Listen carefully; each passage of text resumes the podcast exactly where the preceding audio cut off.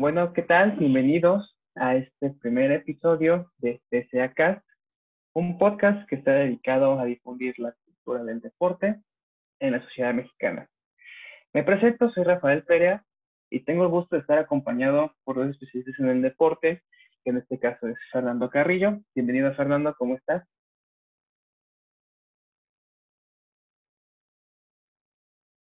Hola Rafita, perdón, perdón, ya ves cómo está esto del internet. Este, estoy muy bien, Rafita, gracias por, por invitarnos otra vez nuevamente a este, este nuevo podcast. Ahora sí es que espero que lo, que lo disfruten. Es un podcast muy nutritivo. Así es. Y por otro lado tenemos a César Vázquez Vázquez. Bienvenido César, ¿cómo estás? Hola Rafa, muy bien, todo tranquilo. Aquí listo para empezar con este nuevo, con este primer podcast. Exacto. Y bueno, el tema de hoy es un tema bastante interesante que pues vamos a abordarlo por partes, es muchísimo. Entonces, el tema es mitos en el ejercicio, parte 1. Y es un tema bastante interesante, porque así como se crean mitos y cualquier cosa, el deporte no es la excepción, evidentemente, ¿no? Entonces, ¿por qué abordar este tema? ¿Cuál es la relevancia de abordar este tema? ¿Qué nos puedes decir de este tema, Fernando? Bueno, creo que como todo, en todas las cosas como mencionas, hay mitos. Entonces, la cuestión de los mitos es, es una parte que ya los profesionales y profesionistas tienen que empezar a, aclarar un poco para que la sociedad en general y el público en general empiece a darse cuenta, en este caso, que empiece a entrenar un poco mejor y que se empiece a quitar eh, o a desmembrar esas ideas erróneas que normalmente se les pone en cualquier lugar en donde pues no hay un profesional para, para enseñar. Exacto. ¿Aquí alguna idea que quieras complementar en esta parte, César? Pues como dice Fernando, ¿no? El punto es como que ir dando la información para que ya la gente forme un mejor, un nuevo criterio hacia la parte del ejercicio y que vea que muchas de las ideas pues se tienen que romper, ¿no? Ya no se tienen que manejar o que muchas de ellas ya empiezan a ser un tanto desactualizadas, ¿no? Como lo vamos a ver uno de los mitos que vamos a hablar el día de hoy. Evidentemente, y creo que estamos en un momento en el que la cultura del deporte está creciendo mucho, se está esparciendo de manera increíble y justamente hay que acabar con estas mentiras, estos mitos hay que fomentar la información correcta y que de esta manera se lleve una actividad física de manera adecuada y correcta para todas las personas, porque hay que quedar algo muy claro, el deporte es para todos, entonces es importante hacerlo de manera adecuada en este momento y de esta manera, sobre todo, eh, darle la atención y el cuidado que se merece.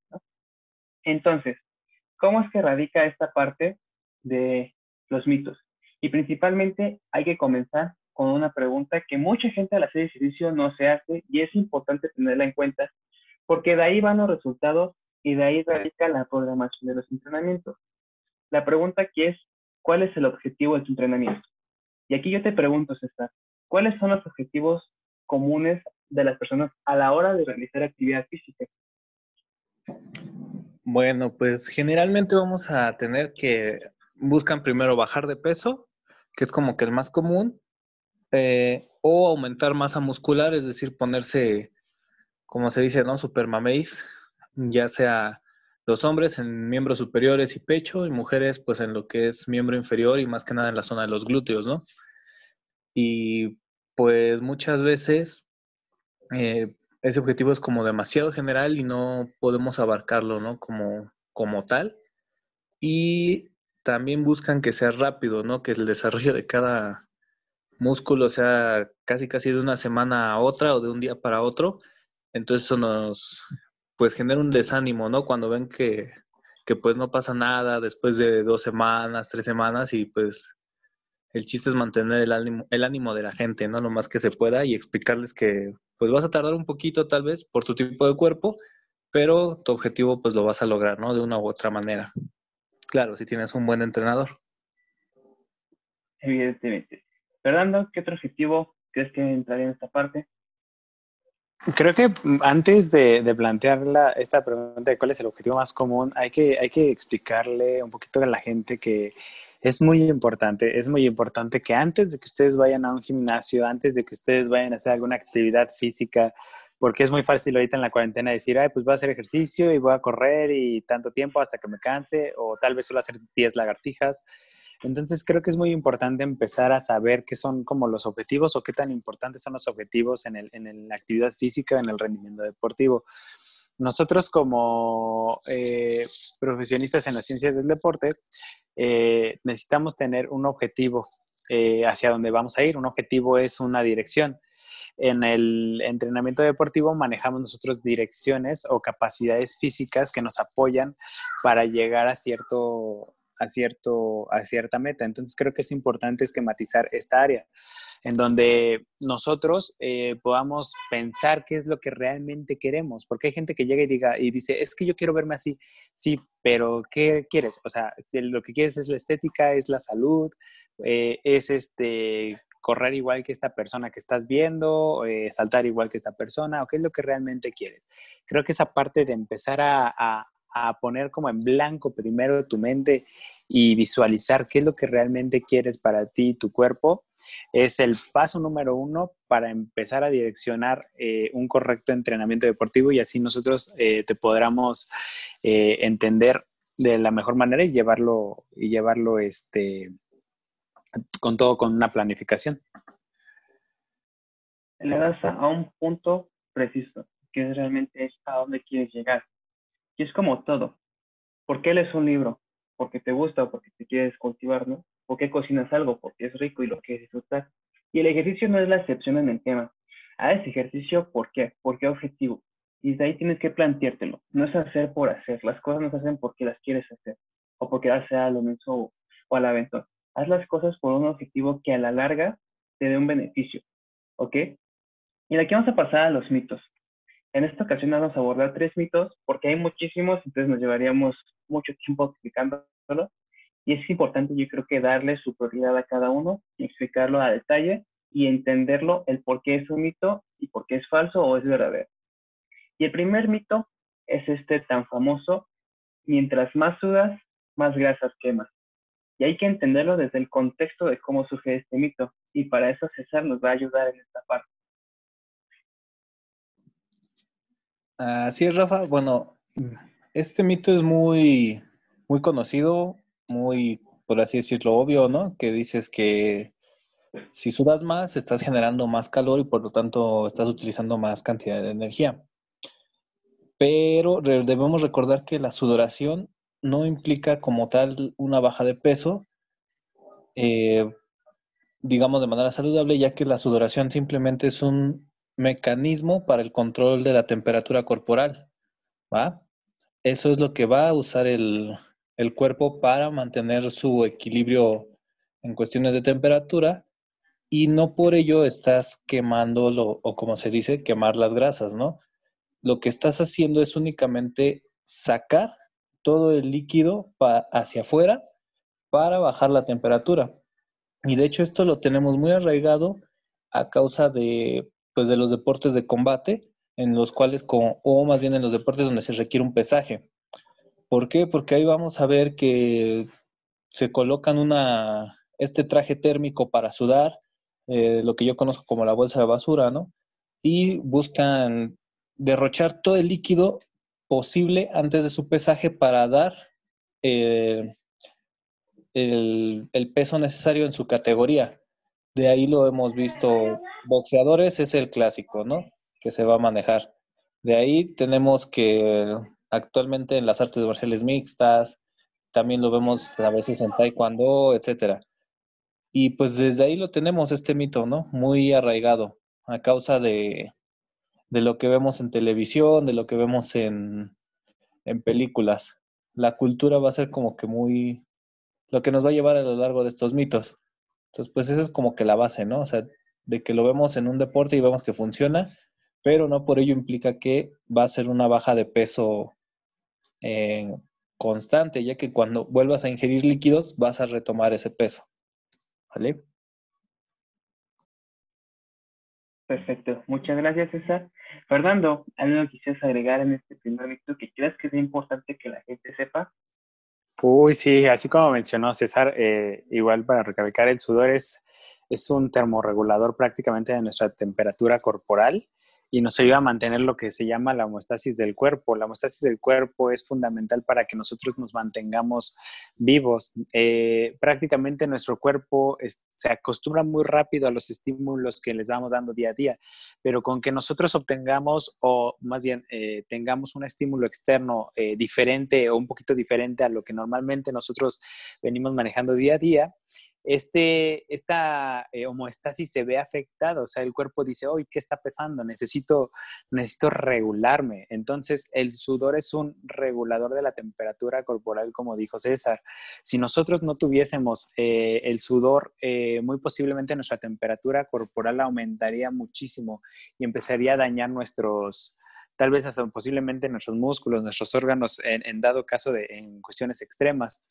También hay que separar la cuestión de las grasas. Diferencia el sudor. El sudor es eh, prácticamente líquido, sales minerales y toxinas.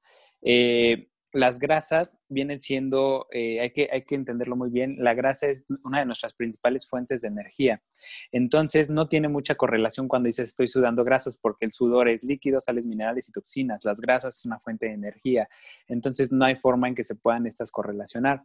En, un contexto cultural, sí podría yo entender que hablan de quemar grasas por un aumento de, temperatura corporal y, induce a la, oxidación de, de lípidos pero creo que con el paso del tiempo se fue malentendiendo lo que prácticamente eh, nuestro vocabulario nos, esquematiza a decir quemar grasas y prácticamente creemos que eh, estamos echando como mantequilla a un sartén y, está evaporando y el vapor, el sudor es grasa.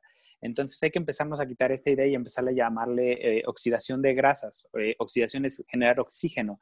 Por eso normalmente nosotros oxidamos más en ejercicios aeróbicos de, de, largo volumen a una intensidad moderada normalmente para que empecemos a oxidar las grasas. Por eso se llama oxidación de grasas. Ahí empiezas a oxidar las grasas.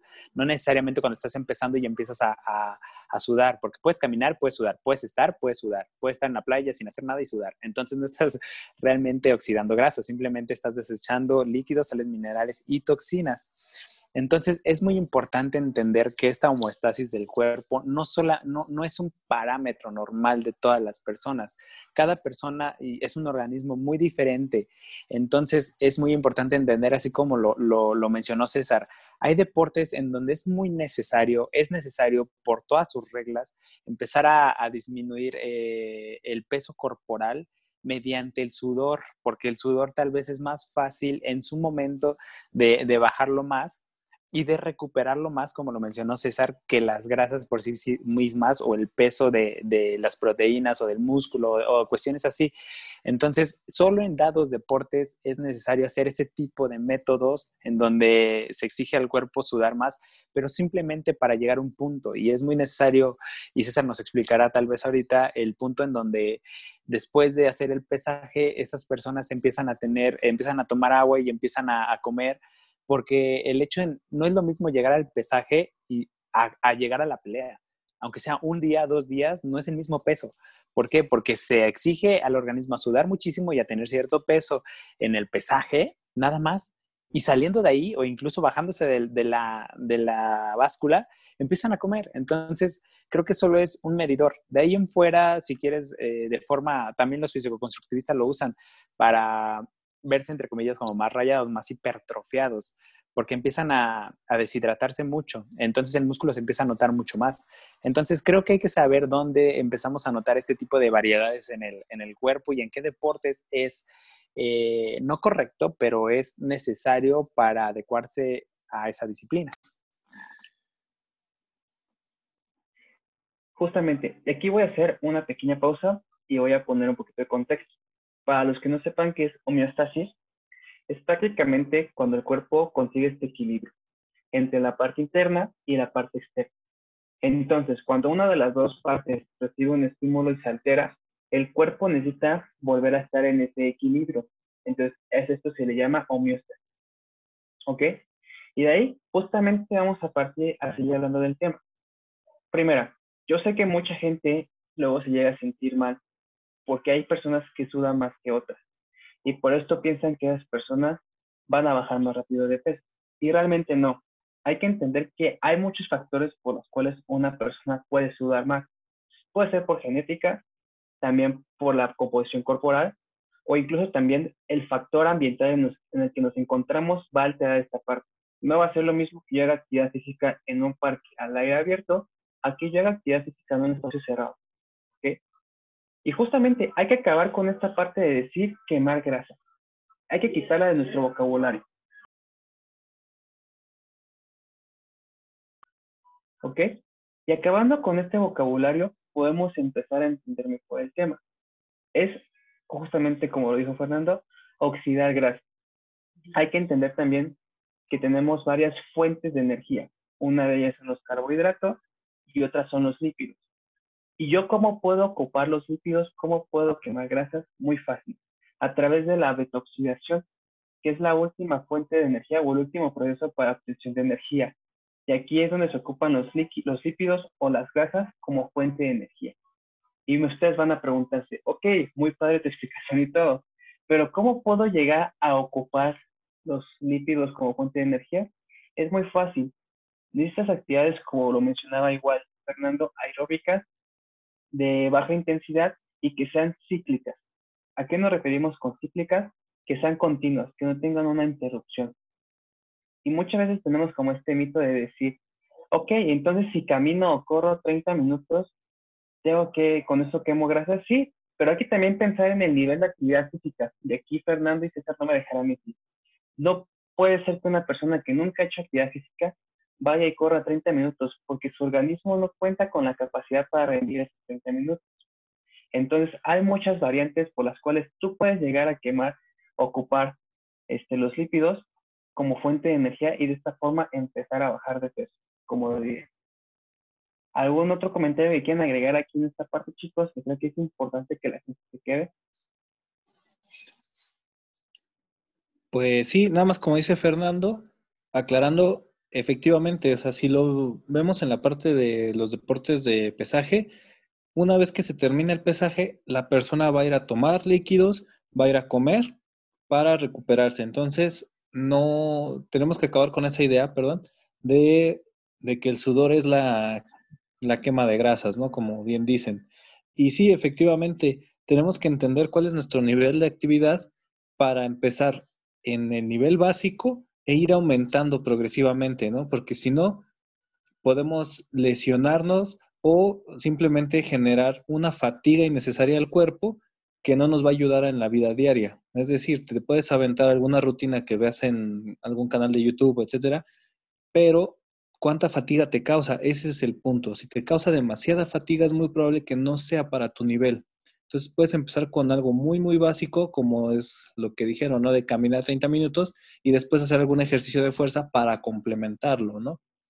Pero eso tienes que mantenerlo de acuerdo a tu nivel y por ello, pues nosotros, o al menos yo te recomiendo, o le recomiendo a las personas que nos escuchan, vayan con un especialista que les maneje esa parte.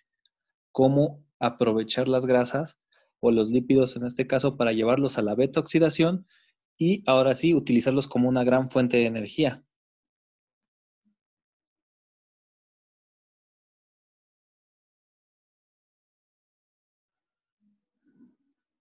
No sé si Fernando quiere agregar algo. Sí, justamente eh, es, es, una parte eh, muy importante recalcar porque normalmente es, es, un mito que se ve mucho en, en los gimnasios, ¿no? Que, que, va mucha gente al gimnasio y las chicas o chicos que quieren bajar de, de peso eh, se pesan, ¿no? Normalmente hay una pesa en, en, en el gimnasio en donde estamos. se pesan antes de llegar y al final de llegar eh, se vuelven a pesar. Bueno, al final de, de hacer el ejercicio, perdón, se vuelven a pesar. Entonces dicen, no manches, bajé 500 gramos solo de hoy. Entonces es exactamente así como el que dices, no, no, no, no exactamente, ¿no? Pues depende mucho de, del organismo que, que, estaba diciendo este, este Rafita. Pero es más que nada por, por la sudoración. Pero eso, es, ese pequeño peso de 500 gramos no es realmente lo que bajaste, es lo que te deshidrataste. Por eso, o sea, puedes salir y tomar agua y vas a, vas a volver a recuperar ese peso, pero no quiere decir que ese peso esté mal. Tenemos que quitarnos esta, esta idea de, de que las grasas eh, son malas realmente. Igual el agua, o sea, si, si, nos ponemos en un punto de extremos, hay que tener muy en cuenta, el extremo de grasas es malo, el, el, el, extremo de tener pocas grasas también es negativo para la salud, el extremo de tomar agua también es negativo para la salud al hecho de casi no consumirla. Entonces, creo que es muy importante eh, empezar a, a no irnos por los extremos como personas, digo, saber balancearlo, tener conocimientos, tener una persona que nos instruya, pero saber que, que, que no todo es que en sí, no me acuerdo quién lo mencionaba, pero decía que todo es veneno, pero depende prácticamente de la, de la porción. Entonces es muy importante que nos empecemos a quitar estas ideas de que, ay, es que este mito es malísimo y es falsísimo en ciertos puntos, en ciertos puntos, hay que manejarlo. Que, ahora la pregunta que, que yo te hago a ti que nos escuchas es, ¿qué realmente quieres tú? Ese sería lo fácil. Y bueno, con estas preguntas damos cierre al primer mito. Entonces pasamos al siguiente mito. Y es un mito que se presenta sobre todo en las mujeres, porque tienen esta idea de no querer cargar peso o no hacer pesas por la parte de quedar musculosa. Y queda mucho esta parte de decir, no quiero ocupar peso o hacer pesas porque no quiero quedar como hombre. Y aquí justamente Fernando nos va a ayudar con el contexto, porque como todo, primero hay que entender de dónde surge esta idea para poder abordarla y decir si es verdad o no.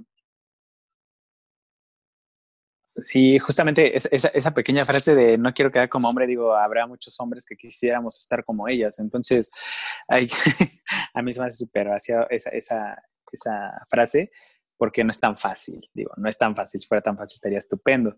Pero bueno, entrando al contexto, prácticamente eh, pues recordamos el, el, hecho de la mujer en el rendimiento, en, el, en, los deportes, en la actividad física. Entonces la mujer prácticamente entra en los Juegos Olímpicos en, los, en, en el año 1900, en donde solamente en el golf, golf, y el tenis empezaban a practicarlo y era una o dos atletas que se, que se lograron ingresar. Después, en, los, en el 1930 y 34, en los Juegos, se estrenaron los Juegos Mundiales Femeninos en donde las mujeres empezaban a tener eh, mayor eh, convicción en esta área de la actividad física, pero ya por su parte. Aún no sabíamos nada de, de, de la esquematización del, del cuerpo de una mujer deportista como tal. Entonces, fue, si no, hasta 1977, 1980, en donde prácticamente empezamos a contextualizar un poco y en el futuro, en el próximo mito, lo empezará a aclarar un poquito más César en esta parte del contexto, en donde todo, todo, todo era pesas, todo era, todo era una cuestión de, de probar. ¿No? Sabemos que en los 80 fue la generación X en donde no, no se identificaba con nada, por eso era generación X. No se identificaba nada con nada y el mayor trabajo era un mayor recompensa. Entonces, como apenas estaba en ascendencia la cuestión de, del físico-constructivismo, de todas estas cuestiones, eh, las mujeres no se quisieron quedar atrás. Las mujeres poco a poco empezaron a entrenar, pero con la parte del físico-constructivismo, en la cuestión de las muy famosas llamadas, mujeres entrenadas con pesas.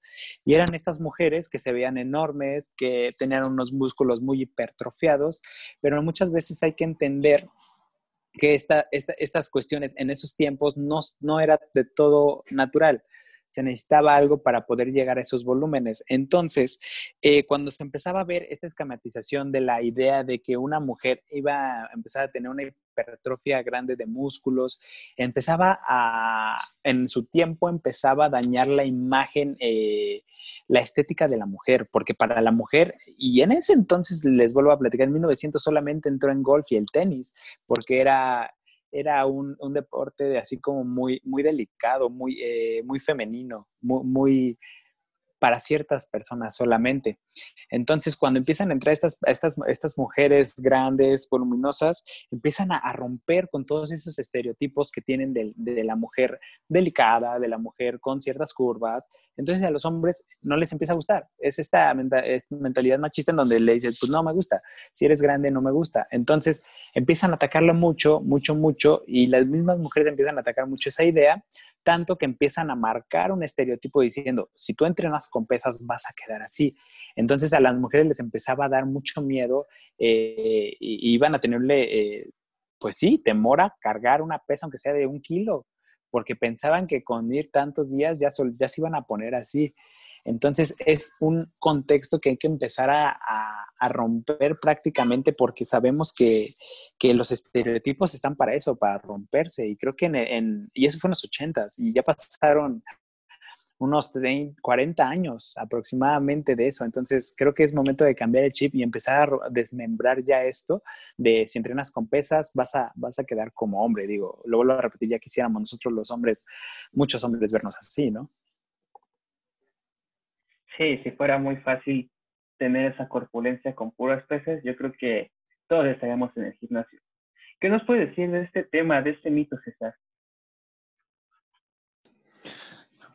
Pues recalcar, ¿no? Como dicen, no todos tenemos el cuerpo para llevarnos a tales corpulencias, ¿no? Ni siquiera los hombres. Luego hay muchos hombres que les llaman, ¿no? Los, enclenques o los flaquitos, ¿no? Pero que muchas veces esas personas tienen un músculo mucho más potente que alguien que tiene un músculo este, más grande, ¿no? Que se vea más grande. Entonces, pues en la cuestión de las mujeres que no les gusta hacer pesas porque pueden quedar como hombres, pues es al revés, ¿no? Tienen que hacer, no van a quedar como los hombres para empezar, como bien lo dijo Fernando. Y en segundo, o sea, el realizar ejercicios con pesas es de hecho muy recomendable para proteger lo que es la salud, en especial de las mujeres, eh, porque va a proteger lo que son las articulaciones, lo, que es la parte de las caderas, las rodillas, tobillos, inclusive también hacia la zona que casi yo no he visto a las mujeres entrenar, que es la, los hombros, ¿no? Miembro superior, hombro, brazo, eh, lo cual espalda a veces tampoco se entrena con bueno, en lo que yo he visto. Y pues es muy recomendable ya que vas a poder realizar todas tus actividades de la vida cotidiana de una mejor manera, ya sea el simple hecho de subir una escalera, el hecho de mantenerte pues si tú eres oficinista er, erguida en una buena postura mientras trabajas, te va a ayudar mucho el entrenamiento con pesas porque tu músculo va a ser más fuerte, más resistente y todos los dolores o achaques que les dicen hoy en día, pues los van a bajar, ¿no? Eh, recordemos que a mayor fuerza el músculo va a reducir también las molestias en algunos casos. Entonces, pues es muy, muy recomendable el entrenamiento con pesas eh, si su objetivo no es necesariamente llegar a, esa a las corpulencias de los fisicoculturistas, no se preocupen, no tienen por qué llegar a ello. Simplemente pueden, una vez más, regresamos, ¿no? Tenemos que cumplir nuestro objetivo. Si mi objetivo es de salud, pues tal vez mi músculo no necesite crecer, solo necesita estar fuerte. Entonces vamos a generar un tipo de hipertrofia, porque recordemos que existen dos tipos de hipertrofia, ¿no? La sarcomérica y la sarcoplásmica o plasmática, siendo la sarcomérica la que le va a dar potencia al músculo. No va a crecer, pero el músculo va a ser muy fuerte. Mientras que la otra, la plasmática, va a ser la que le dé el volumen, que se vea enorme el músculo, ¿no? Entonces, pues, eh, eso va a variar de acuerdo a su objetivo. Entonces, no se preocupen, no, por cargar pesas no nos vamos a poner súper trabados. Y como dice Rafa, ¿no? Si fuera tan fácil, pues todos vámonos al gimnasio dos días y ya sale súper trabadísimo y sin ningún problema, ¿no? Exacto, justamente le das al punto importante, lo de la hipertrofia, y hay que entenderlo también. Pero aquí hay que romper con esta parte de decir quedar como hombres, porque realmente si nos vamos a la parte física, obviamente y por muy obvias razones, un hombre nunca es igual que una mujer. Y entra una parte o un papel muy importante, que es el sistema endocrino o el sistema hormonal. En la parte hormonal es muy diferente de una mujer al de un hombre.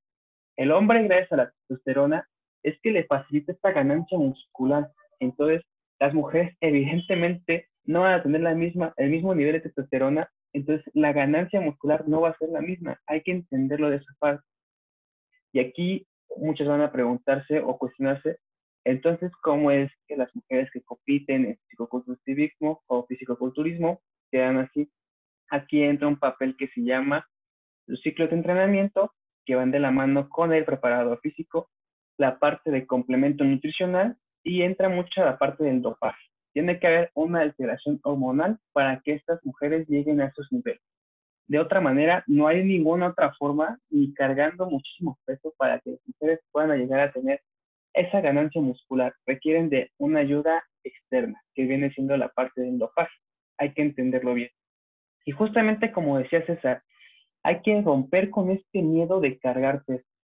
Y nos podemos dar cuenta que esto va muy, muy, muy, justamente como lo decía Fernando, muy de atrás, porque incluso tú veías a tu abuelita y ves a tu mamá cargando algo, y luego luego que decía tu abuelita, no, deja ahí, es mucho peso para ti, que lo cargue tu esposo o tu hijo. Y es como de, oye, espérate, ella puede hacerlo, ella, de hecho, le va a favorecer el simple hecho de estar cargando cosas. E incluso una idea que me corre por la mente es la parte de cuando las mamás se vuelven mamás, tienen bebés.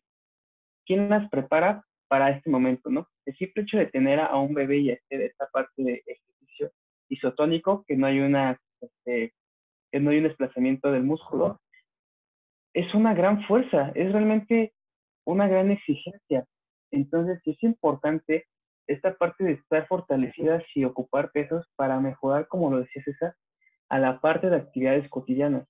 Porque al fin y al cabo va a ser un beneficio incluso a la larga. Incluso cuando tú estás mayor, te va a favorecer para tener una mejor vida y poder realizar tus actividades cotidianas de una mejor manera. Aquí justamente Fernando quiere complementar la idea. y que por favor, Fernando. Sí, justamente es esta parte de salud. Ahí entra el área, el, área de, salud. De salud no solo veas el trabajo de pesas para, para de aquí ahorita, sino de aquí a 30 años, 40 años, aquí cuando ya estés en, en la tercera edad.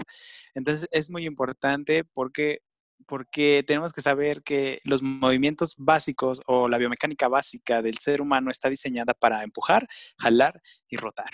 Si tú no eres capaz de, empujar, jalar y rotar de una manera en donde no tus articulaciones, tus músculos, tu sistema óseo, tus huesos prácticamente eh, se van afectados, pues nada más te vuelvo a hacer otra pregunta. Me encanta, soy el de las preguntas.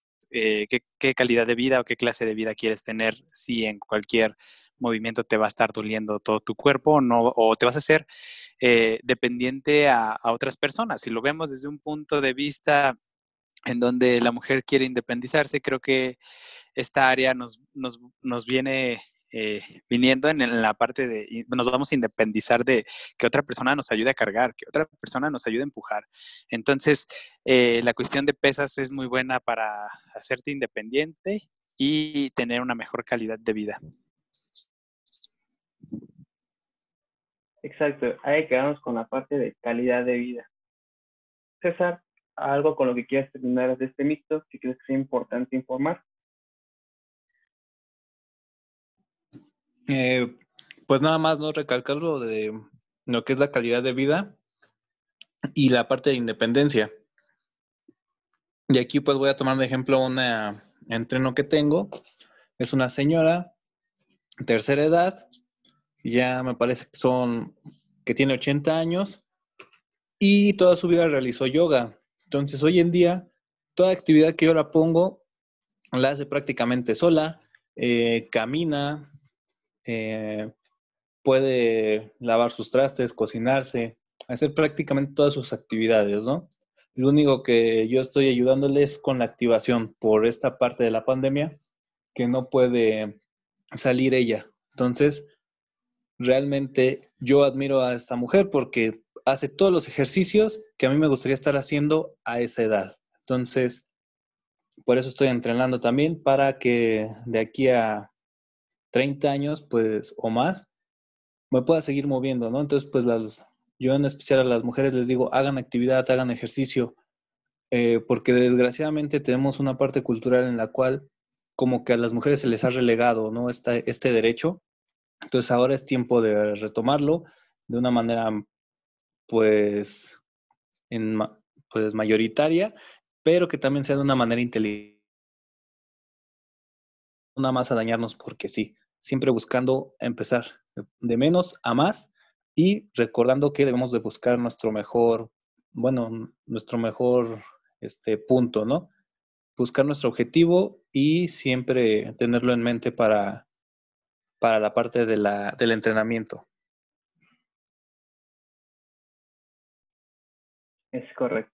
Bueno, con este comentario de Testa eh, cerramos este mito y vamos al último y al más interesante, que sobre todo es el que más conflicto me causa.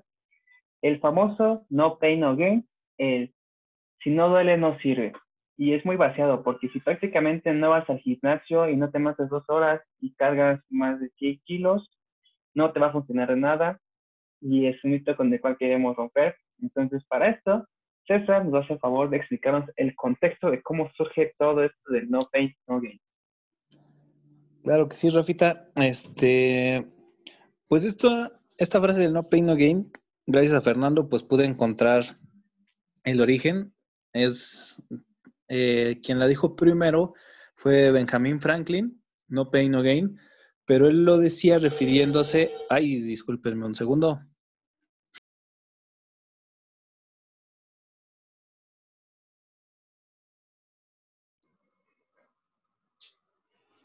Creo que mientras, mientras regresa Cesarín, es la parte en donde eh, Benjamin Franklin empezaba a decir que no pain, no gain en un sentido más este, cultural, ¿no? No hablaba tanto como el ejercicio, a pesar de que Benjamin Franklin también fue caracterizado por una, por una, por ser una persona nadadora o en su tiempo cargar pesas o en las pesas de, de ese entonces. Entonces, en el contexto de que todo tenía que ir a la gloria, todo, todos teníamos que dar ese extra. Eh, por eso Benjamin lo empezaba a decir, si no duele, o no, no recuerdo exactamente cómo decía, pero decía algo así como de, si no duele no habrá recompensa alguna. Entonces ya creo que ya regresaste César para que nos sigas explicando un poquito, ya, ya más o menos te, expliqué levemente. Sí, muchas gracias, Fer. Disculpen, ya ven esto de estar en casa, ¿no? Que de repente le hablan a uno. Pero bueno, eh, sí, efectivamente, lo decía hacia el ámbito económico en donde decía, si no, sufrí, si no hubo sufrimiento, no hay una ganancia equivalente.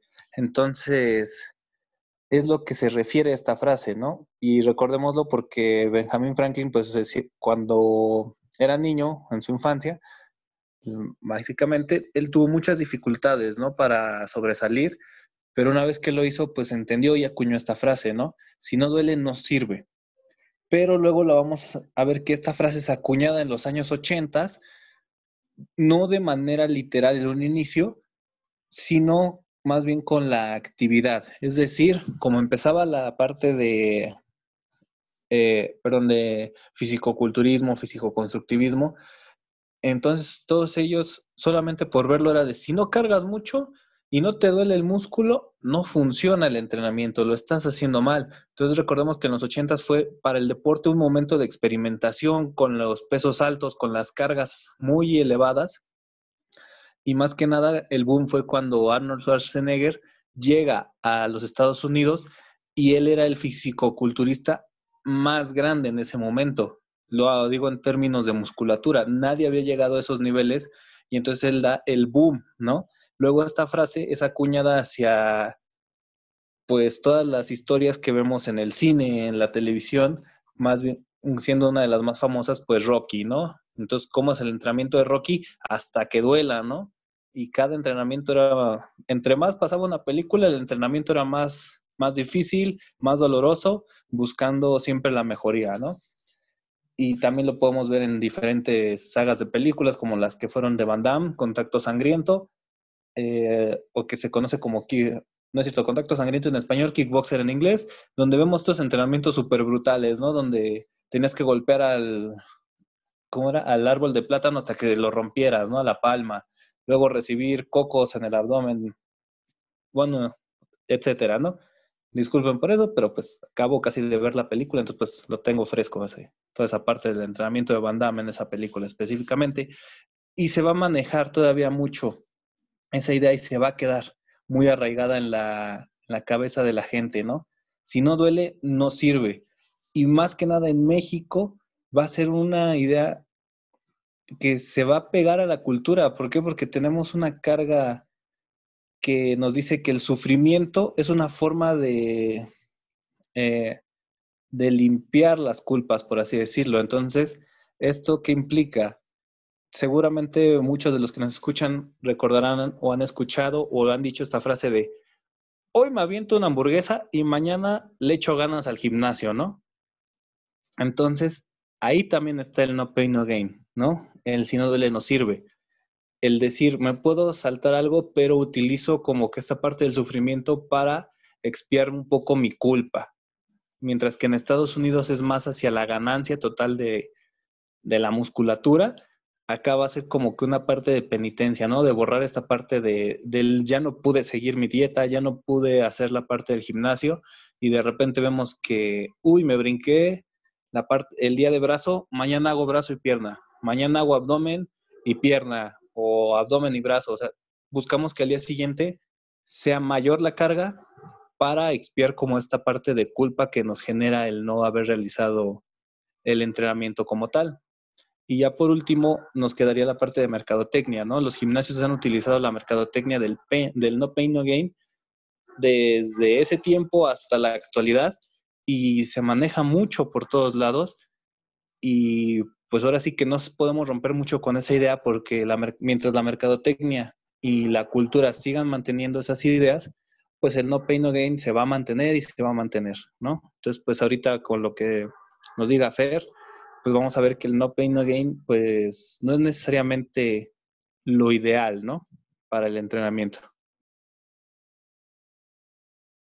Sí, justamente eh, hay que tener muy, muy en cuenta que esta, cuando existe normalmente la hipertrofia sarcomérica, existe una, eh, nuestro músculo está compuesto de fibras, de fibras musculares que a su vez están compuestos de miofibrillas musculares, o sea, una fibrita más pequeñita. Eh, en esa parte de esa fibrita se encuentra un área llamada el sarcómero, que es prácticamente en donde se origina la fuerza eh, de nuestro andar, ¿no? De nuestros músculos. Entonces, eh, cuando nosotros realizamos una hipertrofia muscular sarcomérica, estas miofibrillas vienen, sienten una ruptura, tienen pequeños microdesgarros estas rupturas y para eh, a su vez, con el paso del tiempo y un buen descanso, y hago mucho énfasis en esta parte del descanso, eh, puedan eh, acrecentar su, tamaño. Por eso es sarcomérica, porque, por eso es una hipertrofia sarcomérica, porque la parte de las miofibrillas empiezan, aumenta el volumen de las miofibrillas, entonces tienes una mayor capacidad también de fuerza retomando la parte que enfoqué hace ratito, la palabra descanso es fundamental para el músculo, para que todo este proceso se pueda dar de la mejor manera, de una manera muy eficaz.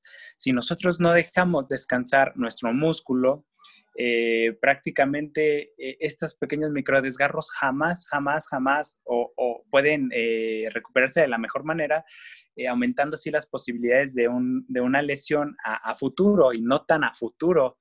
Yo si esas personas que contradicen esta parte de, de hay que darle hipertrofia todos los días, cañón al máximo, este, me encantaría verlos un mes cargando lo mismo, mismas intensidades, intensidades máximas y a ver qué tal quedan sus, articulaciones. Y creo que a muchos de nosotros nos interesa más la calidad de vida que el hecho de vernos poderosos y andar en una silla de ruedas. Digo, ¿de qué te va a servir andar poderosísimo, súper grande eh, y entre comillas, si es que llegas eh, en una silla de ruedas, ya después no vas a poder hacer ejercicio, ¿no? Entonces, no solamente la ruptura de miofibrillas es nuestro componente a, o es nuestro, sí, es nuestro componente, componente a medir si realmente el ejercicio es funcional o no. Tenemos otras áreas que, bueno, otros, es que, otros parámetros a analizar, como se los empiezo a decir para que se empiecen a enlazar con estas ideas. La parte de la frecuencia eh, cardiorrespiratoria, eh, la parte de la glucosa, la parte del lactato, del VO2 máximo, de, otras cosas, pero así pueden decir, ay, es que ¿cómo saco eso? La parte de la frecuencia cardíaca es muy fácil de sacar, entonces vayan con las personas que, que pues mejor crean que les puede instruir en esta área y así van a poder ver si están sobre el nivel o sobre un nivel intenso o un no tan intenso. Entonces, no solamente es cargar por cargar. nosotros eh, en, las ciencias del deporte manejamos en, la gran parte del entrenamiento, manejamos varios, eh, varias formas de caracterizar esta carga, ¿no? Es variabilidad, intensidad, eh, densidad, otras cosas, frecuencia, todo eso para que tengas un buen desarrollo. Y ahora, no solo es entrenar el músculo, también tenemos que entrenar la parte de nuestro sistema nervioso central, en donde cada, estos estímulos nos pueden ayudar a mejorar la, la, la potencia de la fuerza y es ahí donde vamos a poder mejorar mejorar nuestros tiempos, nuestros volúmenes, de nuestras cargas, ¿no? No solamente el músculo, sino hay que entrenar también la parte del sistema nervioso central. La famosa conexión neuromuscular es súper importante. Entonces, eh, si me quedo con algo que acabo de decir en resumen, es el descanso. El descanso garantiza la supercompensación del ejercicio. Supercompensación, eh, quédense así, si es que no se saben lo que es, es mejorar mejorar la capacidad del rendimiento deportivo que tenían antes de, cualquier cosa. O sea, si hoy empiezo a correr tanto, eh, la supercompensación va a ser que yo corra tanto en mejor tiempo. Entonces, es muy importante. Para garantizar esa mejora es necesario el descanso y un descanso bien dado. Aquí complementando tu idea, Fernando, de el descanso y vamos a aclarar el concepto de descanso. Porque no nos referimos al descanso a decir, ok, hoy es ejercicio, descansas dos días y voy a hacer ejercicio. No es ese tipo de descanso. El descanso va más allá de solo eso. El descanso abarca también el durante el entrenamiento. El simple hecho de hacer una serie y tomar el descanso va a ser muy importante para esta parte de supercompensación Va a haber gente que tal vez no tenga un descanso porque para esto hay dos tipos de descanso, que es el semicompleto o el completo, ¿ok? Y va a haber gente que justamente no llega al descanso completo, porque ellos van a buscar lo que se llama daño muscular de aparición tardía, que es justamente cuando el cuerpo amanece adolorido días después del entrenamiento. Pero esto ya va más de acuerdo a la planeación que ellos estén llevando y al entrenamiento que se les esté dando, ¿ok? Entonces, es muy importante entender que si la sesión es muy larga o con mucha intensidad, tiene que haber un descanso que lo acompañe o lo complemente. Si yo no logro un descanso de esta manera, voy a producir justamente, como decía Fernando, una fatiga muscular que a la larga puede ser un daño y puede llegar a aparecer una lesión que se va a ir agravando porque no estás dejando que el músculo se recupere Entonces, es muy importante esta parte del descanso. El descanso va a ayudar a reparar y a llegar a esa supercompensación, a poder observar los resultados. ¿Ok? Y abordando un poco la parte que decía César, tenemos que entender que sí es cierto, y la historia nos lo da a entender. Somos una sociedad muy visual. De la vista es el amor, y yo creo que la cultura mexicana no es la excepción a esta frase, porque nos dejamos llevar la parte muy, muy por encima. Somos gente que vemos videos tanto en YouTube como en Instagram de gente haciendo ejercicio, sobre todo de celebridades, y nos dejamos impresionar. Y sí, la verdad es algo impresionante, pero hay que entender algo. La mercadotecnia, como lo mencionó Fernando, es un arma muy poderosa y lo que nos muestra son los momentos en donde la persona está justamente en este punto del entrenamiento, en donde llega a cargas altas. Pero nunca nos nos muestran la parte en donde le toca tal vez un poco de recuperación, un poco de estiramiento, cargas bajas, porque realmente lo que la mercadotecnia busca con eso es impactar. Entonces tampoco hay que dejarnos engañar con toda esta parte. Es importante entender que tal vez no vas a llegar o no todos los días va a ser cargas altas, pero sí va a haber un momento en el que la planificación te permite llegar a ese momento, porque tienes que llegar a cargar pesos altos o cargas excesivas pero todo a su paso. No tenemos que llegar a ese momento con tanta desesperación. Hay que darle un ritmo y una continuidad. Y es justamente una pregunta que Fernando nos planteaba que es muy interesante. ¿Entrenas para sentir dolor o entrenas para ver resultados? Yo creo que es una pregunta muy válida y muy cuestionada. Porque si realmente entrenamos para sentir dolor, pues mejor golpeate en la parte donde quieres sentir dolor o clávate un cuchillo o córdate y ya vas a sentir la sensación. No es necesidad de entrenar. Pero si entrenas para poder obtener resultados y realmente ver un cambio, tanto en la parte física como en la parte interna, pues realmente no todo no, no es pain o gain, no todos son cargas altas, no todo es irme dos horas al gimnasio, porque realmente hay que entender algo. Las rutinas hoy en día no es mientras más largo dure, mejores resultados.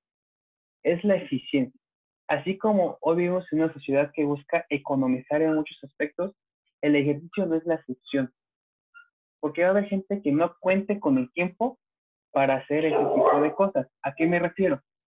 No va a ser lo mismo una persona o un estudiante que tiene dos, tres horas para hacer ejercicio y dedicarse a esta parte, a un godín que tiene de 30 a 40 minutos para poder realizar actividad física. Y desde ahí ya va a variar la planeación del entrenamiento. Entonces es importante recalcar estos puntos y tenerlos muy en mente a la hora de hacer ejercicio. Y de ahí también va a radicar mucho la parte del especialista que te estoy guiando. Aquí algo que quieras complementar para cerrar este visto, César. Pues nada más recalcar, ¿no? Esta parte de que, pues aunque sí te va a doler el entrenamiento, va a ser posterior, ¿no? No siempre vas a sentir durante tu entrenamiento esta friega, en especial si te vas a dedicar a la parte de fuerza, porque muchas veces vas a cargar pesos bajos, porque lo que buscamos es generar tu fuerza, ¿no? Esa... Y entonces te va a dejar ese dolor, como diríamos nosotros, ¿no? Ese dolor rico después de entrenar, pero que no, sea, que no sea un impedimento para tu día. Entonces, recuerda, tu objetivo nos va a decir cómo queremos llegar y a dónde queremos llegar. Ajá. Entonces, como dijo Fernando, ¿para qué estás entrenando, no? ¿Para tener una funcionalidad a largo plazo o únicamente para verte súper gigante, pero en silla de ruedas, ¿no? Porque te vas a ver bien, bien poderoso, pero ya luego vas a tener que estar en silla de ruedas sin poder eh, hacer las cosas que tú quieres por ti mismo, ¿no? Entonces tenemos que tener mucho cuidado en ese sentido y pues sí es como que lo que yo dejo, ¿no? Al final, siempre pensar en nuestros objetivos, a dónde queremos llegar y algunas veces pues vamos a tener que frenarnos, ¿no? Y eso sí, ponerle muchísima atención al descanso durante las sesiones, porque también lo hemos visto en los gimnasios, ¿no? Y pues ahora sí que los que hemos entrenado a alguien, de repente le decimos, te vas a aventar tres series de 15 repeticiones con un minuto y medio de descanso entre serie y serie. Y en lugar de descansar, se avientan 45 repeticiones de golpe con el mismo peso y así como de, bueno, pues ya lo hiciste, ¿no? Pero no era el punto. Entonces tienes que descansar para que tu músculo se recupere y pueda volver a trabajar de la misma forma. Entonces, pues no todo es fatiga, no todo es dolor.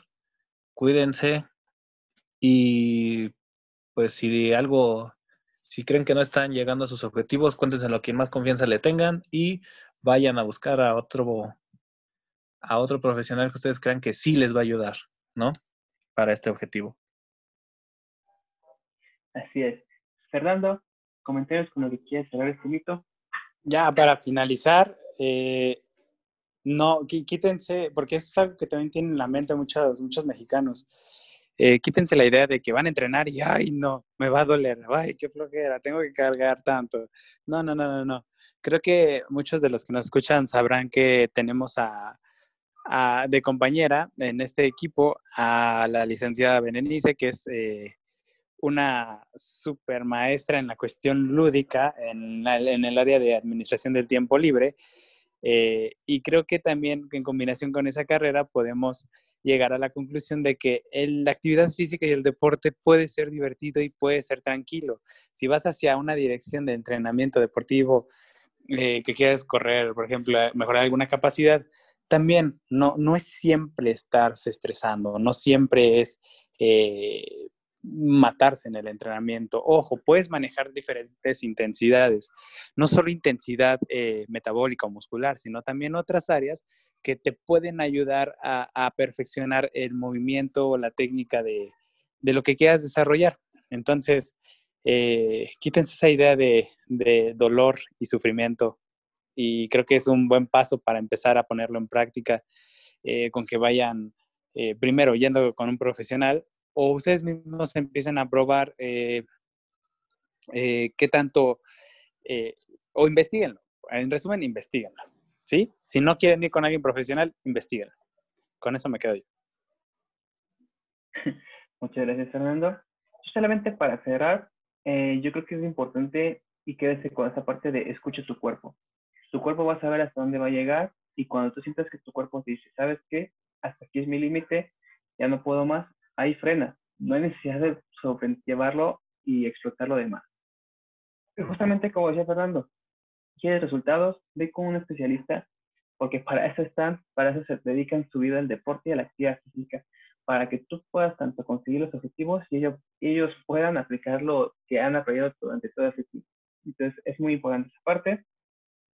Y bueno, con esto ya damos fin a estos tres mitos que queríamos abordar, que creíamos que eran los más importantes para empezar este episodio y para empezar a acabar con un poco de esta parte de cultura deportiva tan falsa que tenemos en la sociedad mexicana. Eh, chicos, algo que, lo que quieran cerrar, eh, comentarios finales de la plática en general. Fernando, César, si no, para ya finalizar. Eh, pues no, Rafa, yo creo que quedó muy claro y pues si no, busque nuestro video en YouTube de lo que es la plática extendida de este podcast con la con nuestra invitada, la licenciada Ingrid, mi eminencia en el deporte. Y pues, ahora sí que, como dice Fer, si no quieren al profesional, investiguen e investiguen muy, muy bien en esta parte del deporte para no lesionarse. Perfecto. Justamente se me adelantó de estar ahí. Síganos en nuestras redes sociales. Estamos en Instagram como CSA-training.center. Ahí mismo pueden encontrar nuestro canal de YouTube, como ya lo mencionó mi compañero. Ahí está una plática que se dio hace unos pocos días abordando justamente estos mismos mitos, pero de forma más extensa, con la invitación de la licenciada Ingrid Álvarez, que sí, justamente es una eminencia en el deporte y tiene un conocimiento impecable.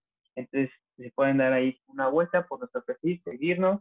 Ahí también eh, damos planes de entrenamiento, si gustan mandar mensajes y ahí les mandamos los precios para que empiecen a cambiar su estilo de vida en este deporte. Bueno chicos, con esto concluimos este episodio, este primer y gran episodio de CCA Les quiero dar las gracias Fernando, eh, César, por estar aquí en este tiempo, en este espacio. No sé si quieran decir algún comentario, eh, alguna, alguna alguna persona. Gracias por escucharnos, gracias por, por tener este tiempo hacia con nosotros y créanme, si necesitan alguna alguna asesoría en el entrenamiento deportivo o, algo así, pues ya lo mencionó un poquito de Rafita, aquí estamos a, sus órdenes para apoyarlos en mejorar su calidad de vida, que, nos, que es lo que, nos, lo que realmente nos interesa. Así es. César, ¿algo que quieras decir? Pues nada más, cuídense, disfruten de la actividad y pues nos vemos en el siguiente podcast. Bueno, nos oímos en el siguiente podcast. Así es, esperamos que les haya gustado este podcast, compártanlo con todos los que quieran y también un agradecimiento a la profesora Berenice Lee, que es la que nos ayuda a la parte de, mercadotecnia y otras cuestiones dentro del proyecto. Bueno, muchísimas gracias, espero que tengan un excelente día, tarde, noche, nos nos escuchen. Eh, me despido, mi nombre es Rafael Perea y nos estamos escuchando en el siguiente episodio.